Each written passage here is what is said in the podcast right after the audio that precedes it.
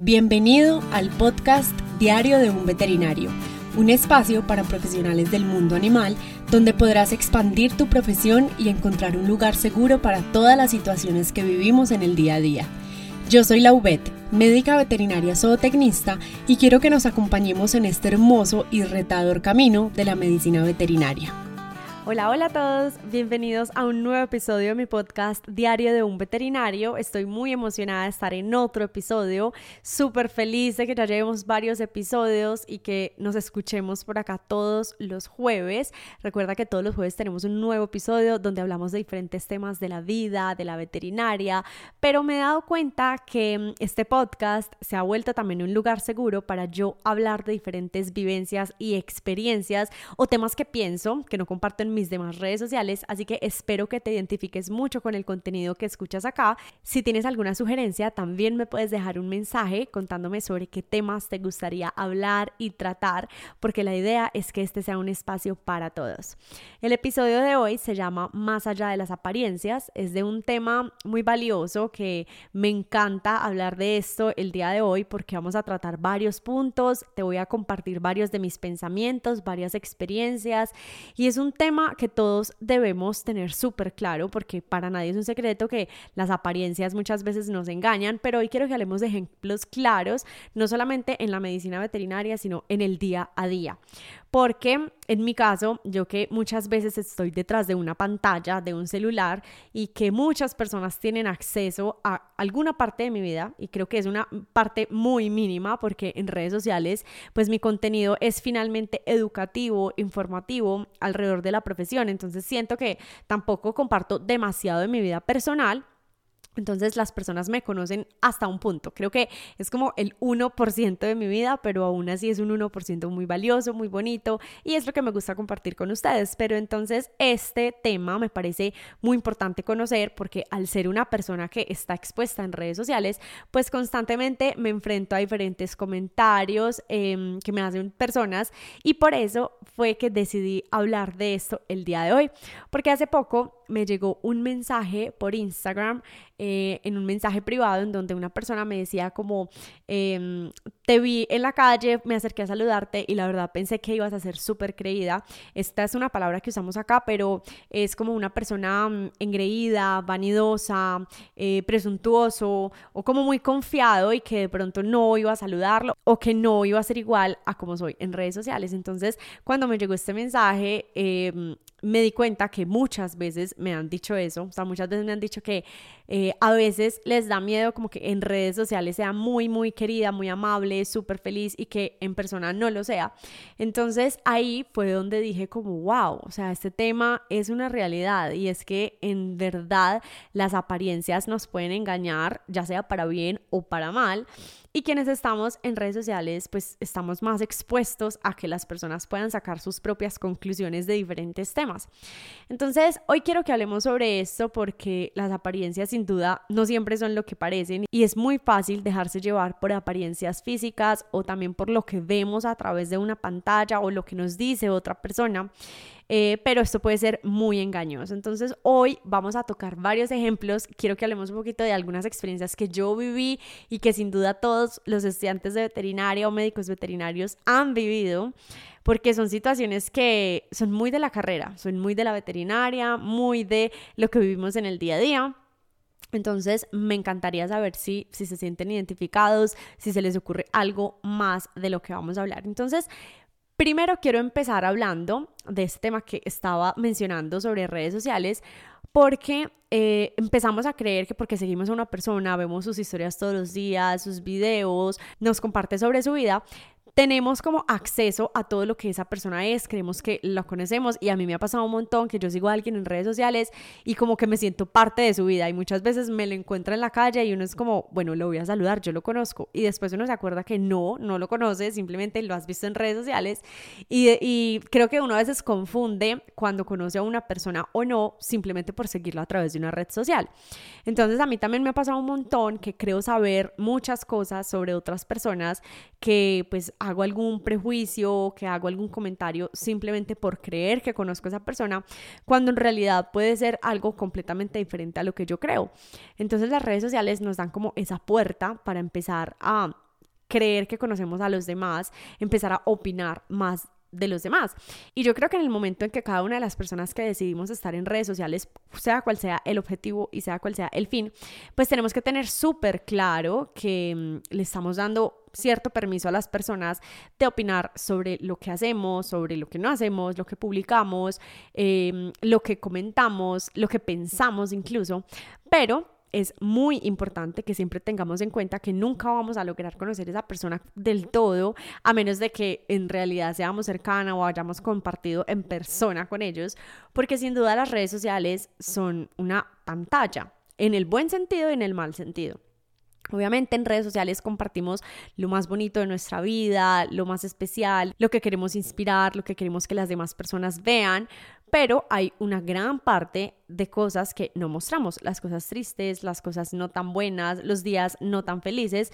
pues obviamente intentamos omitirlo porque finalmente es un espacio de diversión o de entretenimiento. En mi caso, mis redes sociales yo busco que sean un espacio de felicidad, de alegría, de emociones, donde las personas puedan despejarse, cambiar de ambiente, reírse un rato, aprender de temas que normalmente no vive, porque como mi tema y mi categoría son los animales, siento que muchas personas no están inmersos en este mundo la mayoría del tiempo. Entonces es como muy bonito llegar después de un día largo de trabajo y pues, sentarte a ver el celular y pues en el caso de mi contenido, pues encontrar animales divertidos, datos curiosos, información chévere. Entonces siento que mis redes sociales son una forma en que las personas también eh, se van un poquito de la realidad y ponen a un lado sus problemas, sus preocupaciones y se divierten y se entretienen también viendo animales.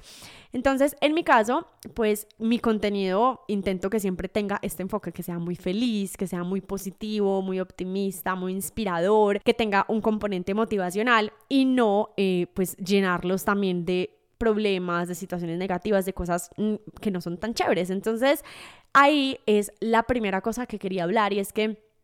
pues las redes sociales están llenas de cosas positivas, pero todo lo que hay detrás, pues no lo sabemos todos los que estamos en redes sociales, pues me incluyo, también tenemos malos días, también tenemos problemas, también tenemos situaciones que no son tan buenas, pero pues la mayoría de veces no las compartimos ahí porque pues sencillamente no es el objetivo y no es en donde nos sentimos en confianza. Uno no va por la vida como diciéndole a todo el mundo sus problemas o en lo personal, no creo que las redes sociales sean como la forma de uno expresar cómo se siente, respeto quienes lo hacen también, pero por eso siento que... Eh, en redes sociales muchas personas ven una vida mucho más perfecta de lo que en realidad es y mm, siento que eso nos distorsiona un poquito de la realidad, porque entonces al creer esas apariencias, al creer lo que vemos en una pantalla, en un celular, en una red social, estamos convencidos que la vida de esa persona es perfecta, que no tiene problemas, que no tiene nada malo, em, y simplemente es porque nos está mostrando todo lo bueno, como en este caso que les menciono. Entonces, eh, es muy importante saber que a través de una pantalla no estamos conociendo a una persona y que es simplemente una apariencia y es la apariencia que esa persona está eligiendo mostrar. Otra cosa muy diferente es ya cuando nos enfrentamos a esa persona en vivo y en directo y la conocemos. Entonces cuando me llegó este mensaje que les conté de la persona que pensaba que yo era como más creída,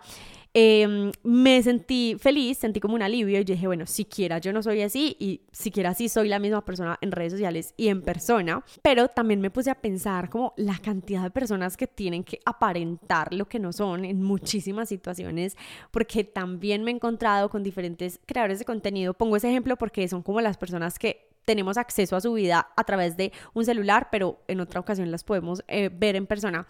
Y me he encontrado con un montón de situaciones porque me han invitado a varios eventos de influenciadores, eventos de creadores de contenido y la gran mayoría yo creo que tienen una actitud súper bonita y por eso crean contenido.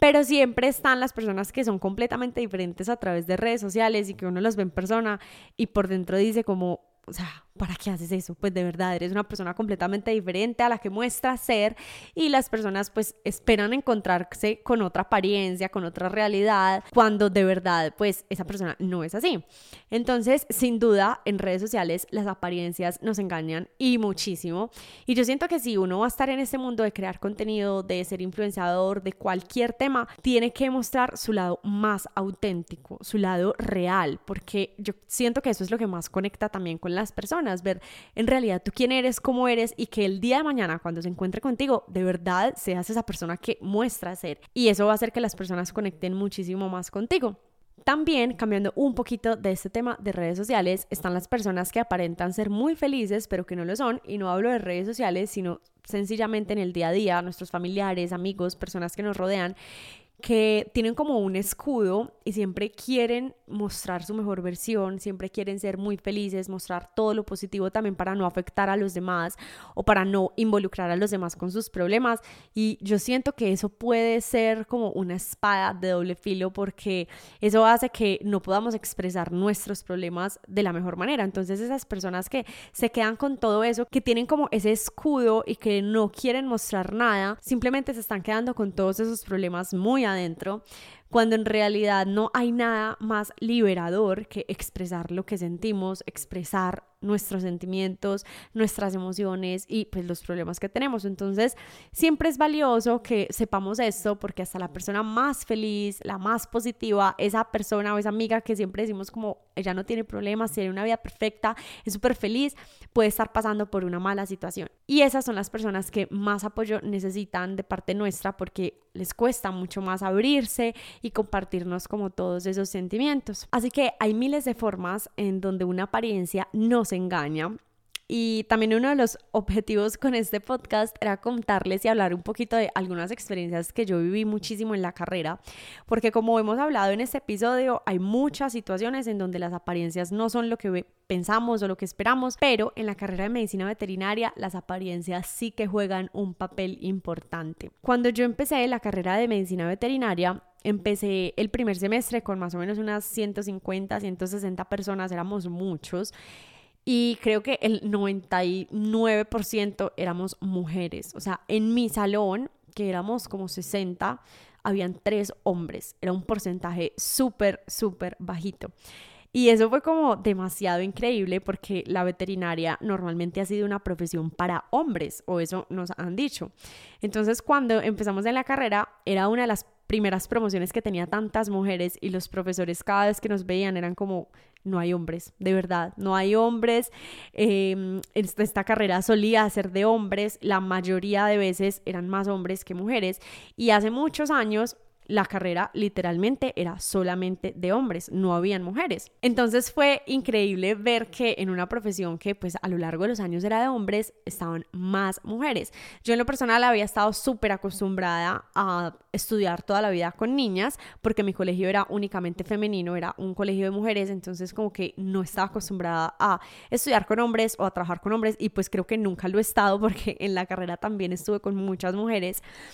Pero entonces nos pasaba un montón que los profesores hacían comentarios como tipo, y en las prácticas entonces, ¿quién les va a ayudar? ¿Quién va a coger los caballos? ¿Quién va a hacer el trabajo como de fuerza? Y todas éramos como, pues, ¿qué importa? O sea, somos demasiadas, esto nunca va a ser un impedimento. Y fue muy interesante todas las situaciones a las que nos enfrentamos en donde efectivamente éramos la mayoría mujeres, muy, muy, muy pocos hombres, y aún así logramos hacer absolutamente todo lo que los hombres hacían. Entonces aquí la apariencia entra a jugar un papel importante porque ya de por sí el hecho de ser mujer eh, nos consideraban como muchas veces más débiles, em, que no íbamos a hacer algún trabajo, que no lo íbamos a lograr. Y pues absolutamente todas las mujeres que estudiaron conmigo pues fueron capaces, lo lograron eh, y éramos iguales de capaces que los hombres o los pocos hombres que estaban en la carrera. También me acuerdo muchísimo que yo tuve como varios enfrentamientos o como choques que yo decía como, wow, ¿en serio me están diciendo esto?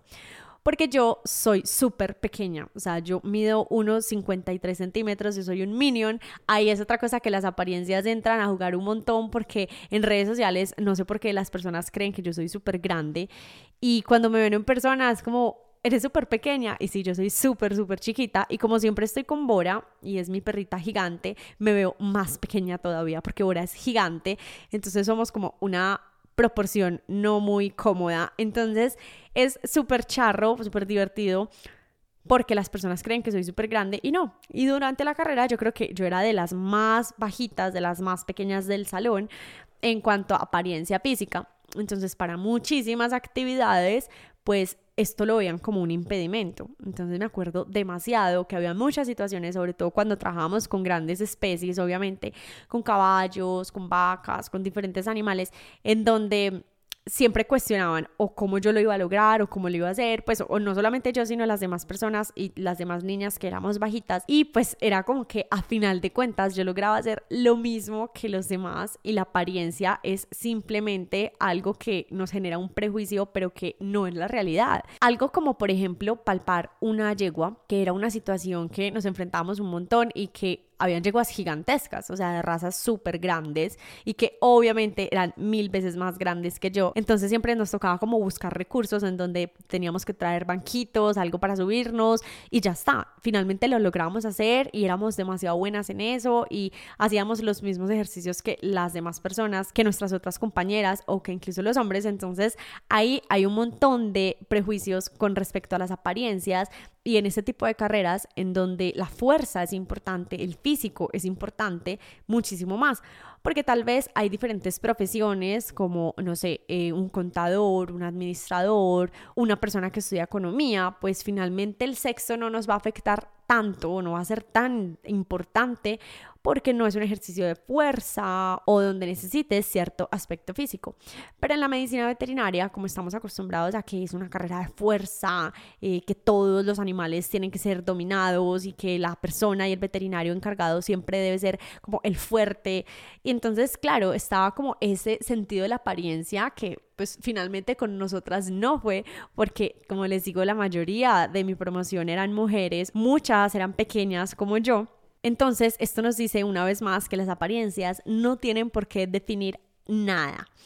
También hablando un poco de este tema de la veterinaria y de cómo somos las mujeres en la medicina veterinaria, cuando yo estaba decidiéndome por qué área quería trabajar, yo les he contado en episodios anteriores que yo amo muchísimo la medicina veterinaria de quinos, de caballos, y hubo un momento de mi vida donde yo no me decidía si quería ser veterinaria de caballos, si quería ser veterinaria de perros y gatos, y habían como muchos dilemas. Y una de las cosas que más me decían, incluso los mismos médicos veterinarios, los mismos doctores, me decían que, pues que obviamente me tenía que ir por pequeñas especies, pues que yo era una mujer, era pequeña eh, y tenía manos delicadas, o sea que sí o sí tenía que ser veterinaria de perros y gatos. Y bueno, a fin de cuentas terminé yéndome por el área de pequeñas especies, pero no por esto, esto jamás fue como decisivo, pero sí escuché demasiados comentarios en donde los mismos veterinarios y las mismas personas del gremio equino, que para nadie es un secreto que el gremio equino es un poco más pesado que otros gremios por diferentes razones y creo que ese también es tema para otro episodio.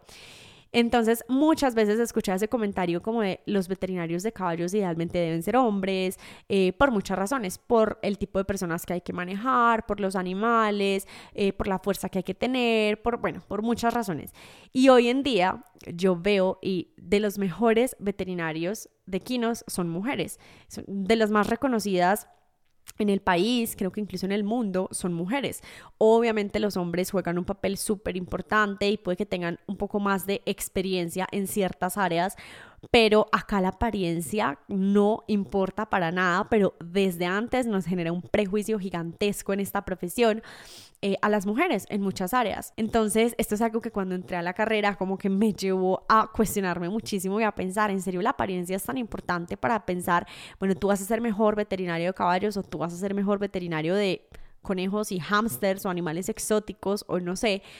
simplemente por algo que vemos y que ni siquiera conocemos a esa persona. Puede que esa persona que al parecer tiene una apariencia física que no es muy llamativa para X trabajo o para X profesión, nos termine sorprendiendo y termine siendo el mejor o la mejor en esa situación. Entonces, esta es la importancia de conocer mucho más allá de las apariencias en cualquier situación de la vida, ya sea en la profesión como veterinaria, por ejemplo, o en tus vivencias del día a día, o si vas a contratar a alguien, o si vas a conocer a alguien, o si vas a hacer simplemente un comentario sobre otra persona, siempre debes tener muy presente que la apariencia no lo es todo y que la mayoría de veces las apariencias nos van a engañar.